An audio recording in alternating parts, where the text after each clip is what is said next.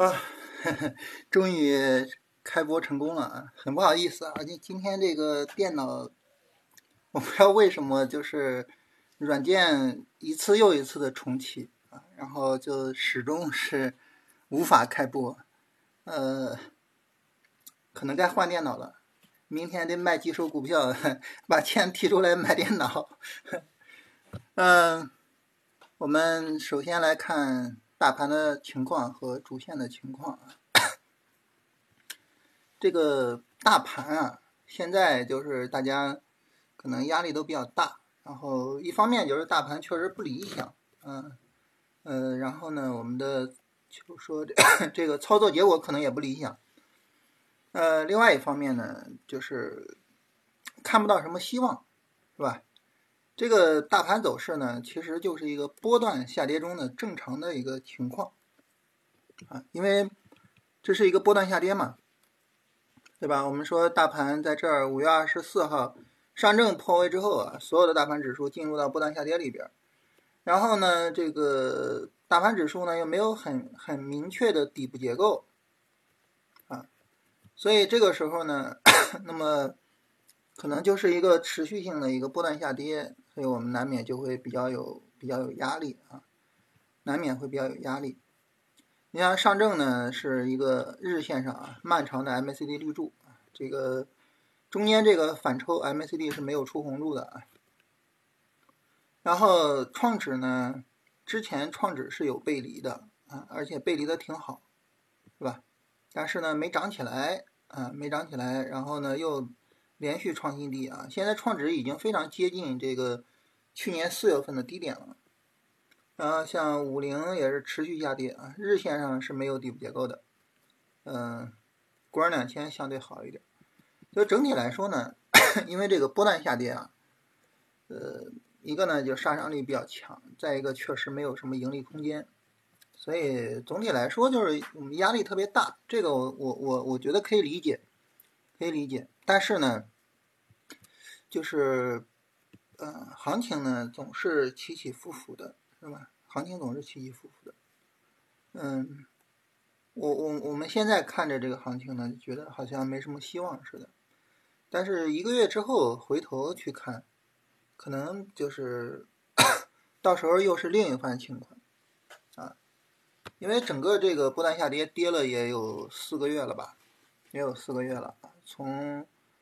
这个一月份啊，从一月份到现在，二三四五是吧？四个月了啊，所以再跌一个月，五个月是吧？那么一一个月之后，就是说，如果说市场见底的话，那到时候就是另外一个样子。所以整体来说，我觉得就是说，一就是市场的客观事实确实是很让人悲观的，但是呢，也不用太过悲观，或者说。眼睛也可以放长远一些。所谓眼睛放长远一些呢，我觉得两个方面。第一个方面呢，就是从定投的角度啊，我们该投什么就投什么，啊，该投就投，该做就做，啊，从定投从波段的角度，是吧？它市场跌了四个月了，你这个时候你说我不敢投，那其实没太有必要，对吧？没太有必要，啊，你比如说像这些这个板块的这些 ETF。啊，你觉得哪些板块跌到有投资价值了啊？哪些板块值得去跟了？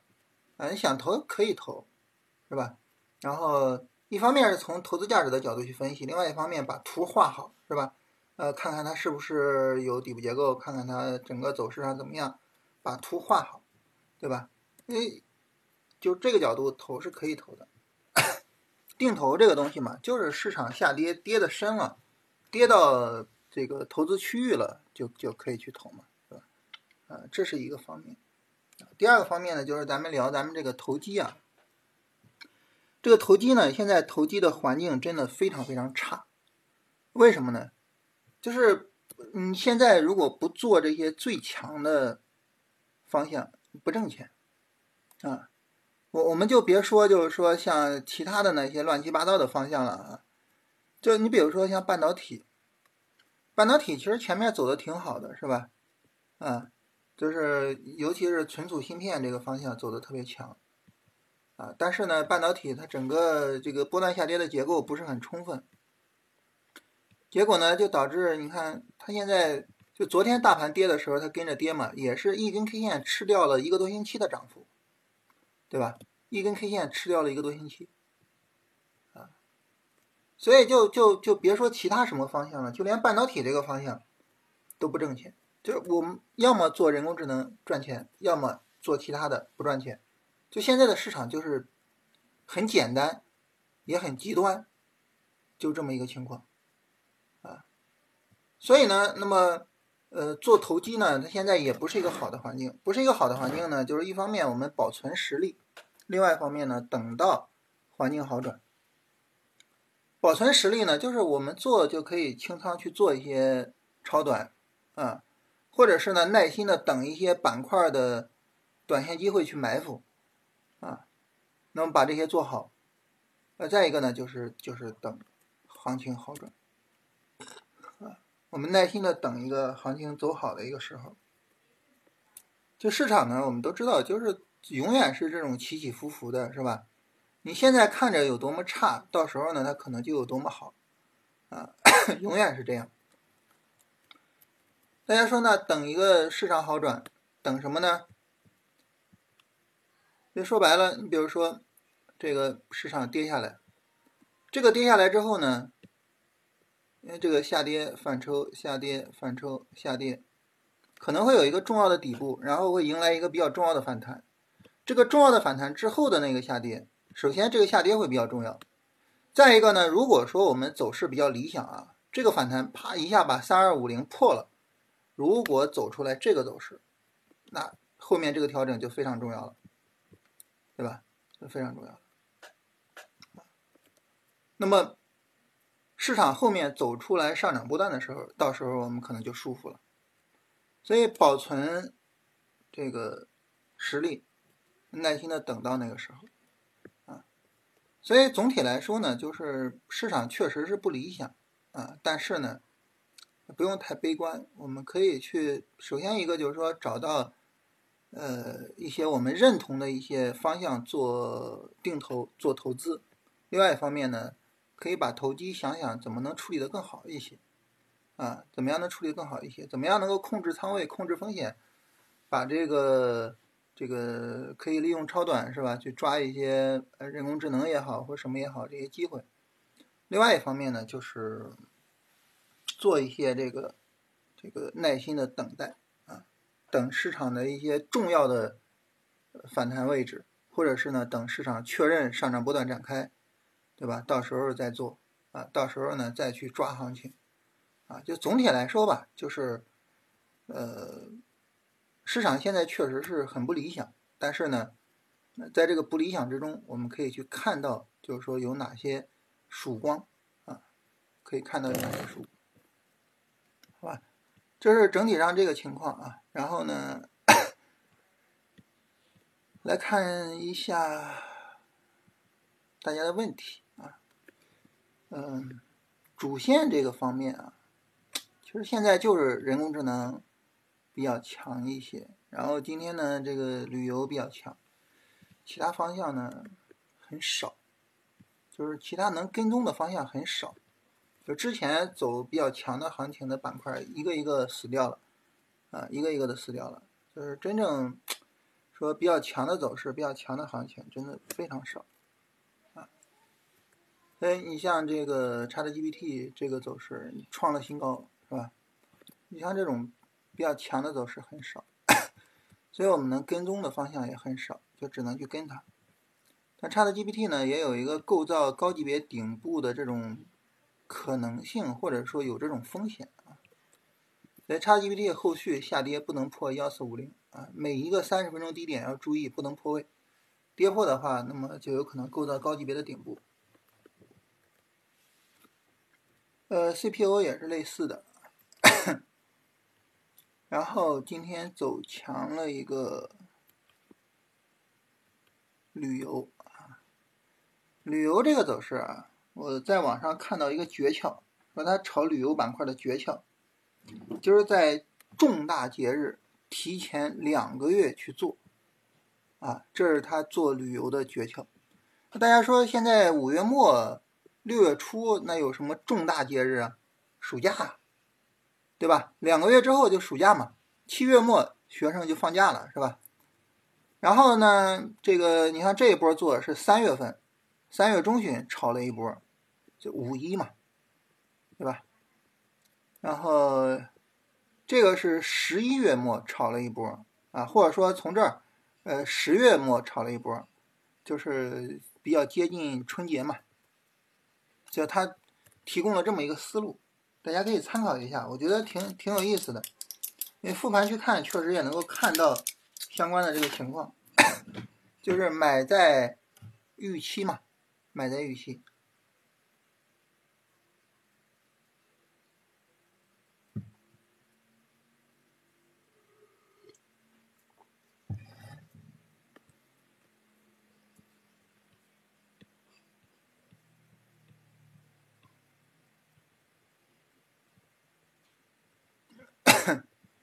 白酒是不是把二零二零年大涨的涨幅都透支了？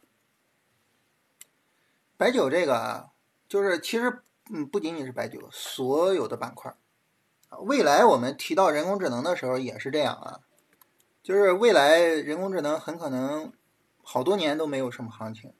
就我们未来提到人工智能的时候，就会说啊，二零二三年的行情把人工智能都都给透支了，就都是一个道理啊，都是一个道理。你比如说，你像这个银行，啊，你按道理来说，这个银行的业绩是很稳定的，对吧？但是 这些年银行为什么一直没有就特别好的行情？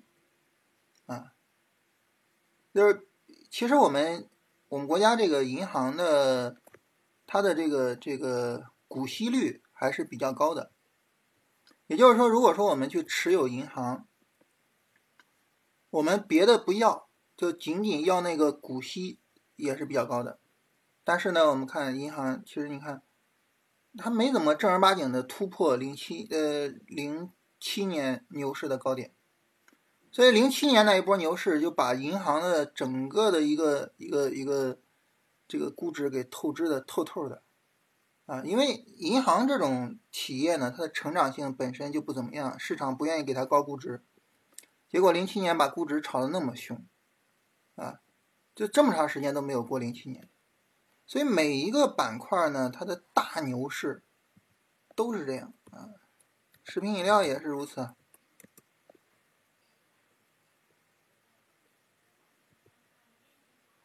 食品饮料也是如此，是吧？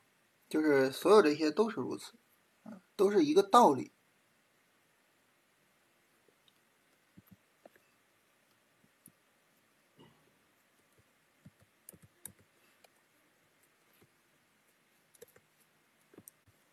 食品饮料也是二零年那一波行情，是吧？这一波行情，九月份这一波行情见顶，就从那之后就是一直到现在。然后还有一个，我我我觉得比较典型的就是医美概念。这个医美这个概念呢，我们一直到现在，我们大家很多人对于医美都，就是说都抱有期待，是吧？然后呢，就想跟着医美，然后去做医美啊什么的。主要的印象来自于哪儿呢？来自于二一年五月份。二一年五月份，距今已经有两年时间了。但是在这两年之中，我们对于医美念念不忘，是吧？医美稍微的一有行情，我们就想着啊，炒医美概念。其实每一个板块都是如此啊，都是行情好呢，行情好就是这个。呃，大家一窝蜂的上，然后把它透支的透透的，透支完了，然后就是很多年就都没有什么行情。每一波大涨都是如此。你像现在的新能源，可能也是这么一个情况，对吧？呃，旅游应该也是炒人工智能在线旅游，我这个不至于吧？我觉得这个不至于啊，这个。你哪怕像网上开玩笑，我我我不知道是认真的还是开玩笑啊，说那个寺庙旅游，那个它至少靠谱点啊。这个在线旅游，我我真的不清楚啊，这个我我有点搞不懂。就是说，就是说这个是是个什么概念，我有点搞不懂啊。呃，前一天指数跌破了支撑啊，大家都在看的点位跌破问题不大，为什么？我我不是说跌破问题不大，我的意思是大家都看的点位，它跌破的时候，我们不要着急在那个地方止损。什么意思呢？就是这种位置呢，大家都在看跌破，跌破了呢，会有很多人去止损啊。我们看到这一天的阴线是稍微的有放量的，是吧？市场在这一波下跌的时候跌破三二二零，然后明显的下跌有放量。那么这个时候呢，这种下跌放量会引发一个，就是说一个下跌的终结，会带来一个反弹，啊，我们看这个反弹也走出来了，对不对？这个反弹也走出来了，只不过说反弹没有那么大，啊，所以呢，呃，我的意思就是，我们不要在市场破三二二零的时候呢，着急的去砍仓，因为你着急砍仓，可能砍到低点上，啊，是这个意思。啊，当然现在这个事儿已经翻篇了。为什么翻篇了呢？首先一个呢，这个当时该破已经破了；再一个呢，说破完之后会有反抽，也有反抽了，就该有的什么都有了啊。这个事儿呢也就翻篇了，也就过去了啊。所以现在这个就不用再去考虑这个问题了。立体操作啊，波段短线超短要分开账户嘛？当然要分开啊，这个不分开你做起来就乱了。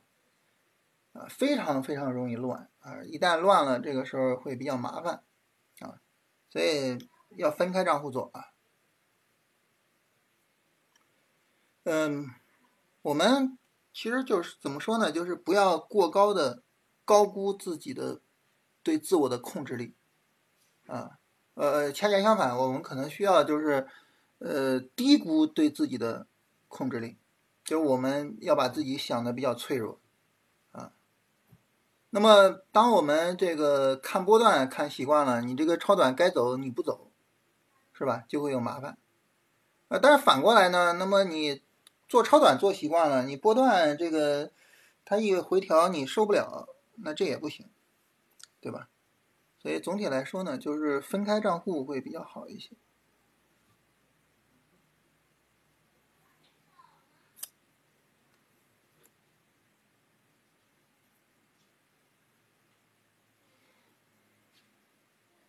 现在能进行波段的定投吗？这个大盘可以，呃，从大盘的角度上来说，现在就是在定投的区域，也就是整体市场被低估的区域。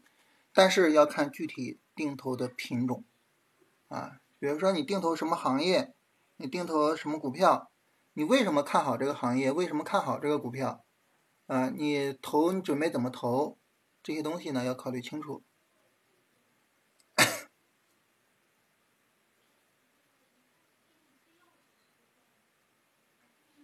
其实对于我们来说，这个做这个定投啊，走势是一方面啊，更重要的方面其实还是基本面啊。你因为你定投你要拿几个月嘛，你拿几个月的时间，其实基本面是比较重要的。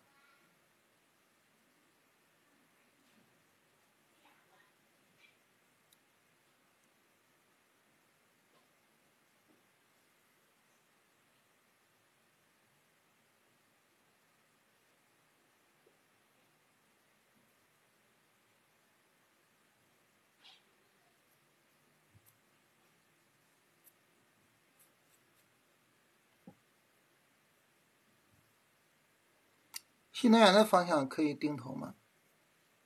这个还还是说我们对基本面的理解，呃，这个方向最近确实行情很不理想，是吧？一直在跌，然后尤其是大的股票一直在跌，就是大票在跌，其实就意味着什么呢？就是行业 ETF 都跌的特别惨啊。这个呢，我昨天正好有朋友给我发了一个统计啊。统计呢，就是 咱们这个比较大的这种方向，你比如说创业板五零，啊，创业板五零，创业板五零呢，我们看它持续下跌，是吧？这个如果我们看年线的话，创业板五零今年是跌了百分之十三点四一。但是呢，如果说那些小股票呢，它跌的相对来说小一些，啊，你上证五零跌的也比较厉害，是吧？就总之呢，就是大票跌的比较厉害，小票就就相对来说比较好一些。上证五零今年是百分之四点七，这里面呢，我们要考虑为什么上证五零比创业板五零要好一些呢？呃，因为这个中特估是吧，涨得比较厉害。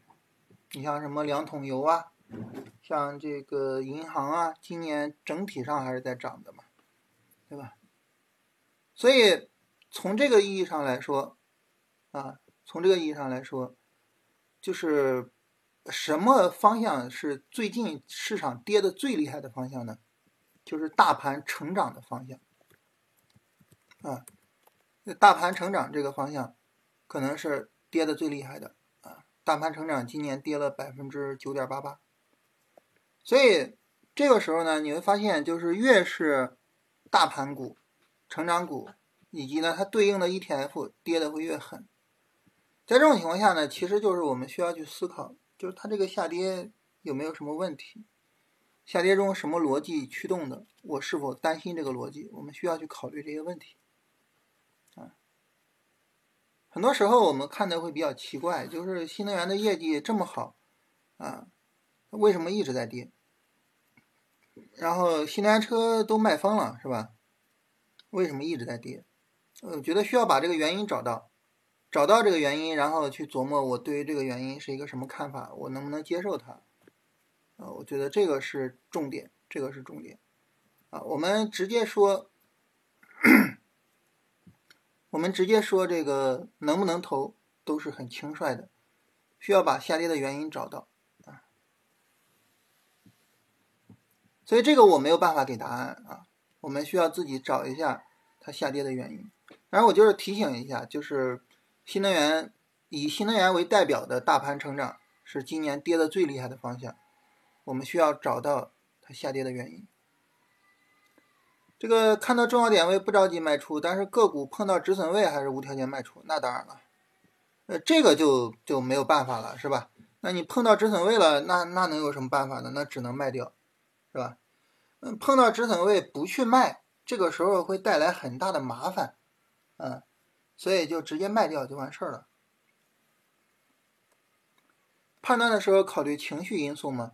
呃，我觉得成交量就是一个情绪因素，是吧？呃，我咱们选择方向，啊，选择股票都是会选择放量的，啊，上涨放量，回调缩量嘛，都是会选择放量的。我觉得这个就是一个很重要的情绪因素的东西。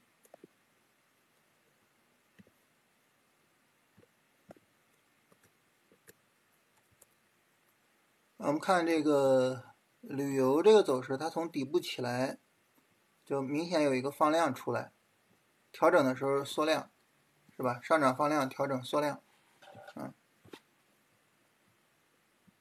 这能反映出来市场情绪啊，这个是能够反映出来市场情绪的。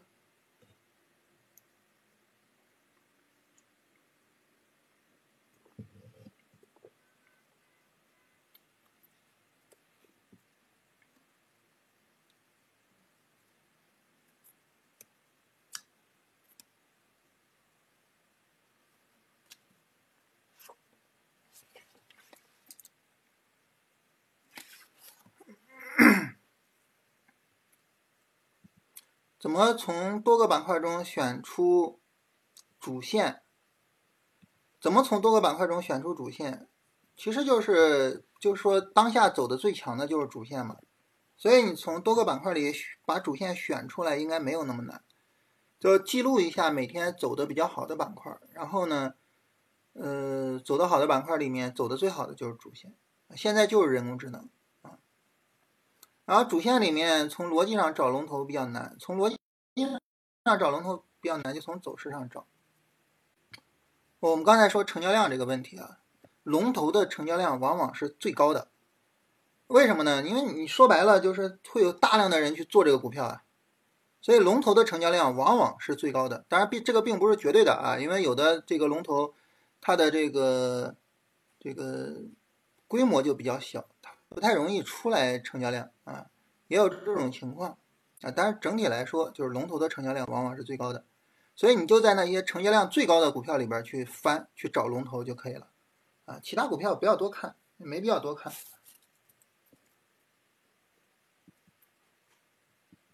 所以找龙头呢，这个逻辑并没有那么困难啊，并没有那么困难。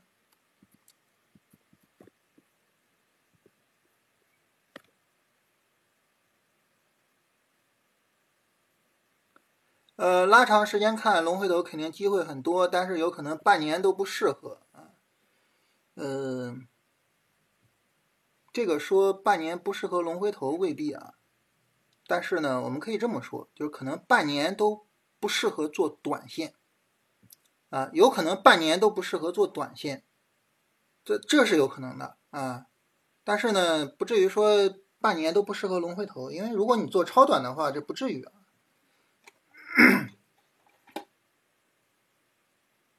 这个有有一个级别问题，我觉得你说半年都不适合做短线，这个肯定是会有这种情况。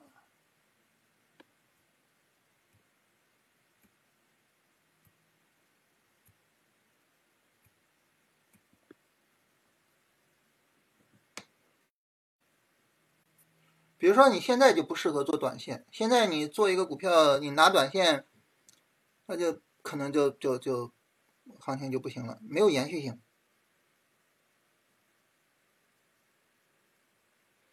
情绪带动量能还是量能推升情绪？呃，他们两个可能是一个充分必要的关系吧。但这个情绪这个东西还需要单独去研究一下，因为我对这个东西确实研究不深啊。包括我对于成交量也是近期才看的比较多一些，呃，之前理解也不深刻。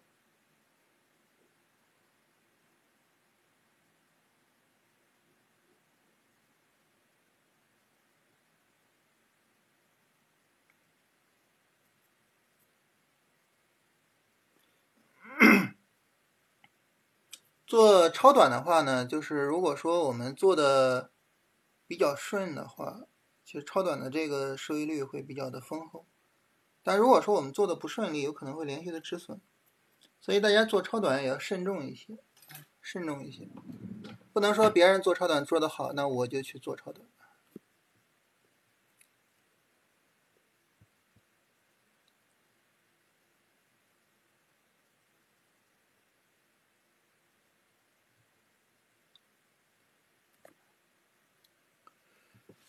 呃，龙头股在盘中就完成了换手或者不回调啊，按照回调做单做不进去啊。这个事儿啊，我最近一直在跟一些朋友聊，啊，这个事儿很重要啊，跟跟大家聊一聊。呃，我我我最近在跟几位朋友聊这个，就是聊超短的时候，我都跟他们提到这个事情啊。什么事情呢？就是呃，我们做龙回头啊。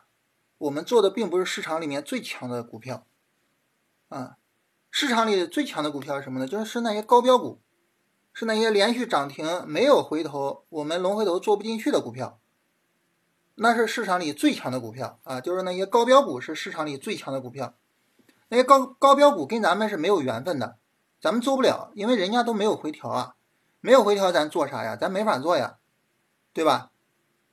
所以呢，我们做龙回头，我们已经做的是市场中什么样的次强的股票，也不是最强的啊，已经是次强的了。那么，因为咱们做这个呢，做的是次强的，所以呢，一定得严格要求啊，一定要严格的去要求。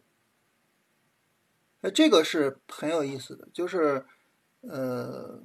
我我最近一一直在说这个事情啊，因为我们就是按照严格的去要求的话啊，那这种情况下呢，这个有可能机会很少，是吧？所以就会想着啊，我要不要放宽一些条件？但是往往一放宽条件就被止损，为什么？因为现在市场里边你不是最强的个股，行情延续性就不好，行情延续性不好就容易被止损。所以呢，就是呃，就是在做操作的时候，一定要特别的去严格的要求啊，就这个是非常非常重要的。上涨成交量背离不好，大概率的就是认为上涨如果有成交量背离是不好的啊，大就是一般都会是有这么一个观点，就是上涨如果说有成交量的背离，那么这个时候要注意一下风险。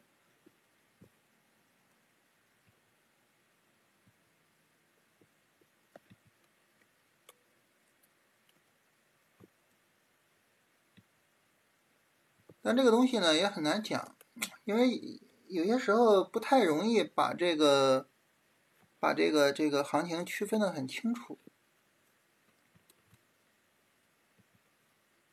那这一段相对是比较清楚的啊，这儿有一个成交量堆儿，这个成交量堆儿是放大的，这个成交量堆儿是缩小的，所以这儿呢就有一个见顶的走势，当然并没有跌下去。但是它有一个见顶的走势，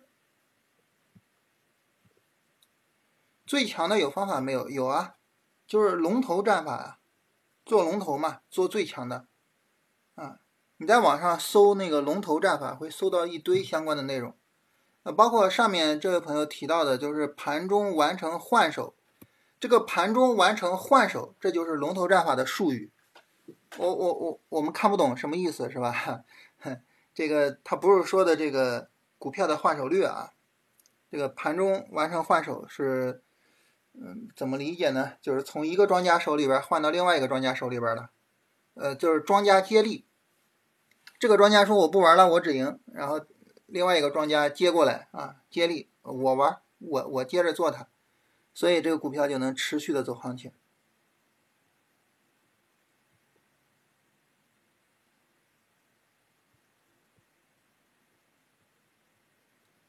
对理财的级别把握不住，对题材的级别把握不住，不敢追涨买啊，不敢买的都涨，敢买的不涨。哎呀，这个没办法，很难判断，很难判断。就是你说谁能谁能知道人工智能走能走到现在啊？对吧？这个东西很难判断，确实是很难判断。然后你至于说这个不不买的都涨，买的都不涨，这个也是一个很常见的现象。关于这个事儿，我也我也我也琢磨啊，我也琢磨这个事情。呃，我觉得是这样，就是我们不敢买的那些呢，他也没有留给我们，就是多大的这么一个这个这个买入的一个时间窗口啊。你你不买它就没有了，它一一直涨一直涨就没有了。那你敢买的那些呢？它往往是留给你很长的时间窗口，它让你犹豫，犹豫中坚定，呃，坚定中买了，买了之后就没了，是吧？你时间窗口越长，就说明这个板块这个题材越弱嘛。所以我觉得可能有这个问题，啊，所以很多时候就是说不买，然后就一直涨，买了就不行。很正常，这个也很正常啊，因为你，呃，越是好的板块，越不会给你充分的时间窗口，我们看这个人工智能这个行情，这个行行情呢，其实给了我们一些机会啊，这个底部有一个买入机会，这儿有一个调整机会，这个地方有一个调整机会。然后昨天一个调整机会，就是有一些买入机会，但是你会发现转瞬即逝，而且一个机会过去了，很长时间没再有一个新机会，所以操作难度就会比较大一些。嗯，调整的时候不敢买，怕继续跌，但是敢追涨。如果要是敢追涨的话，其实可以想想怎么把追涨做得更好一些，对吧？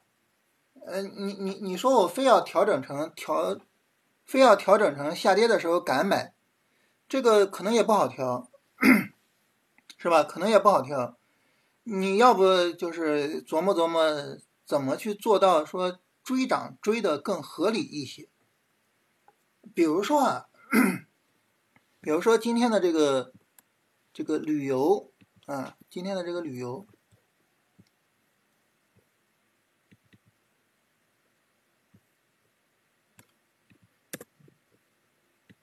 这个旅游的走势其实具很很具有代表性，很多很多股票都这么走啊。早晨拉一波，一个五分钟调整，下午冲涨停，啊，今天旅游的股票里边就有这么走的。那你可以在这个五分钟调整的时候去买，那这个五分钟呢，它调大了你就可以不买嘛，对吧？这个五分钟调的小我才买，调大了我就不买了，对吧？那这种情况下呢，我也可以控制一下风险。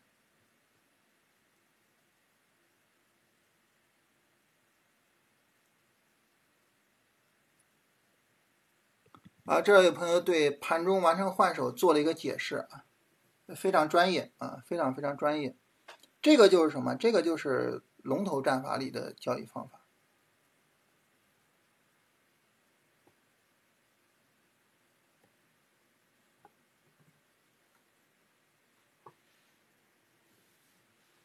科创五零，科创五零呢，它主要是跟这个半导体走。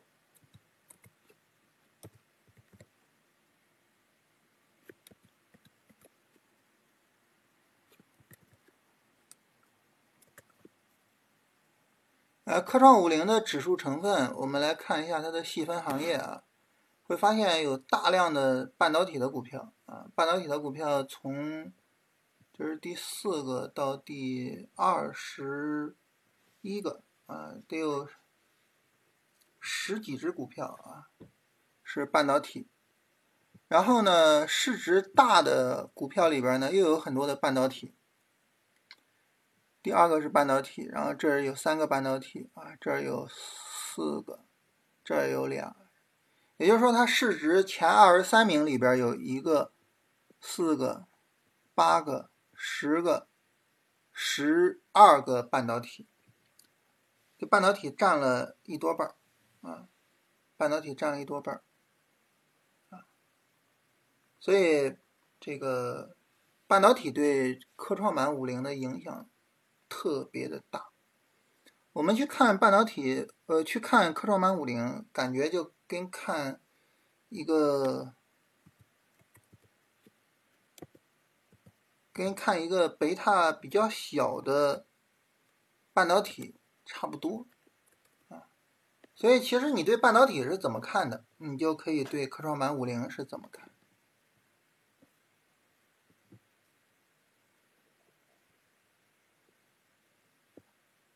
这个我们读书的节目里边后面会读彭总的一本书啊，就是那个龙头信仰那本书。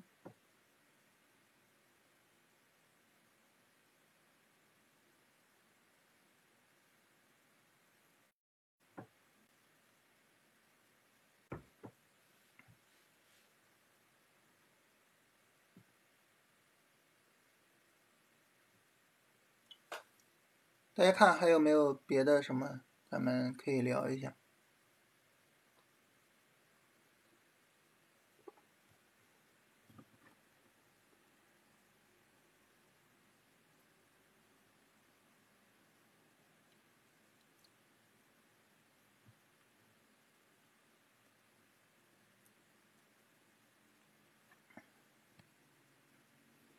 这个我不懂啊，这个我不懂，大家可以相互聊一聊。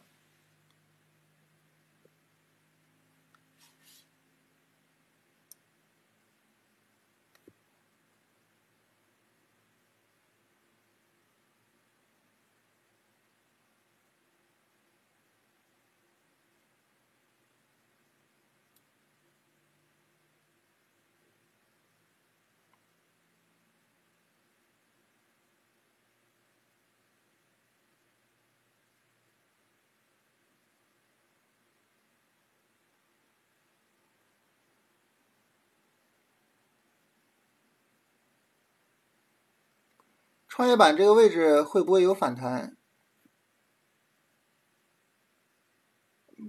它可能会有反弹，但是你不知道反弹是什么规模的，就它可能一个小反弹很快就结束了，是吧？所以你说不好这个反弹是什么规模。我觉得就是它这种下跌，你没必要。就如果说你不是认可它，然后做定投，啊，如果不是认可它做定投，这个位置就没必要做，是吧？你为什么要在这种位置做呢？对吧？如果我们不是特别认可它，然后去做定投，没必要去折腾它。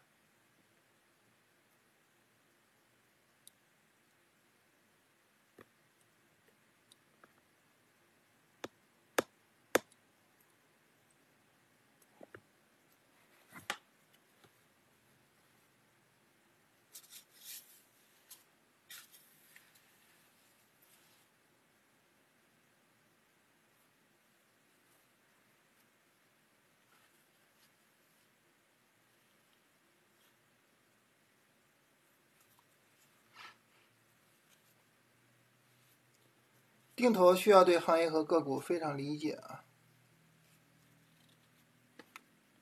创业板马上到去年四月份低点，是否说明底部临近？这个没有什么太大的关系啊，没有什么太大的关系。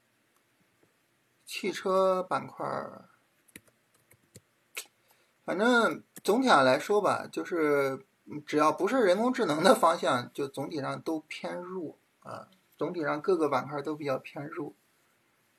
所以呢，嗯，都不是太好做。所以如果说我们要做呢，我觉得这些呢，要么就是我们非常耐心的等很充分的结构再做，不要着急；要么呢，就是我们从投资的角度做。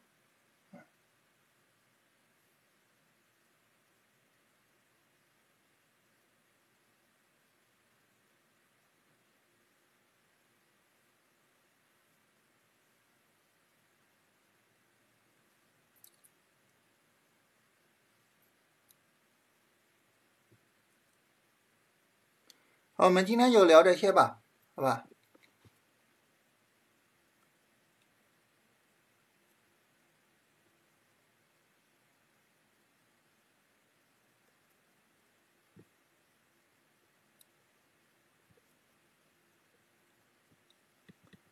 创业板的波段是在第四阶段啊，持续下跌，趋势应该还是在第一阶段啊，就是趋势上在筑底。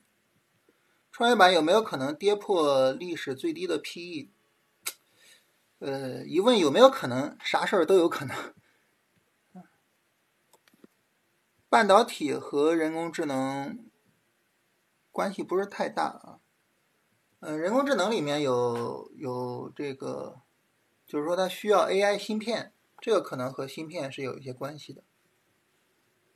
房地产也是一样，就像我们刚才说的，就是现在除了人工智智能，其他的板块，要么呢就是我们对基本面比较认可，然后长期去做它；要么呢就等一些比较充分的结构，啊，就是充分的一个下跌，就是跌不下去，然后你就很认可，你说这个走势我是肯定是要做的。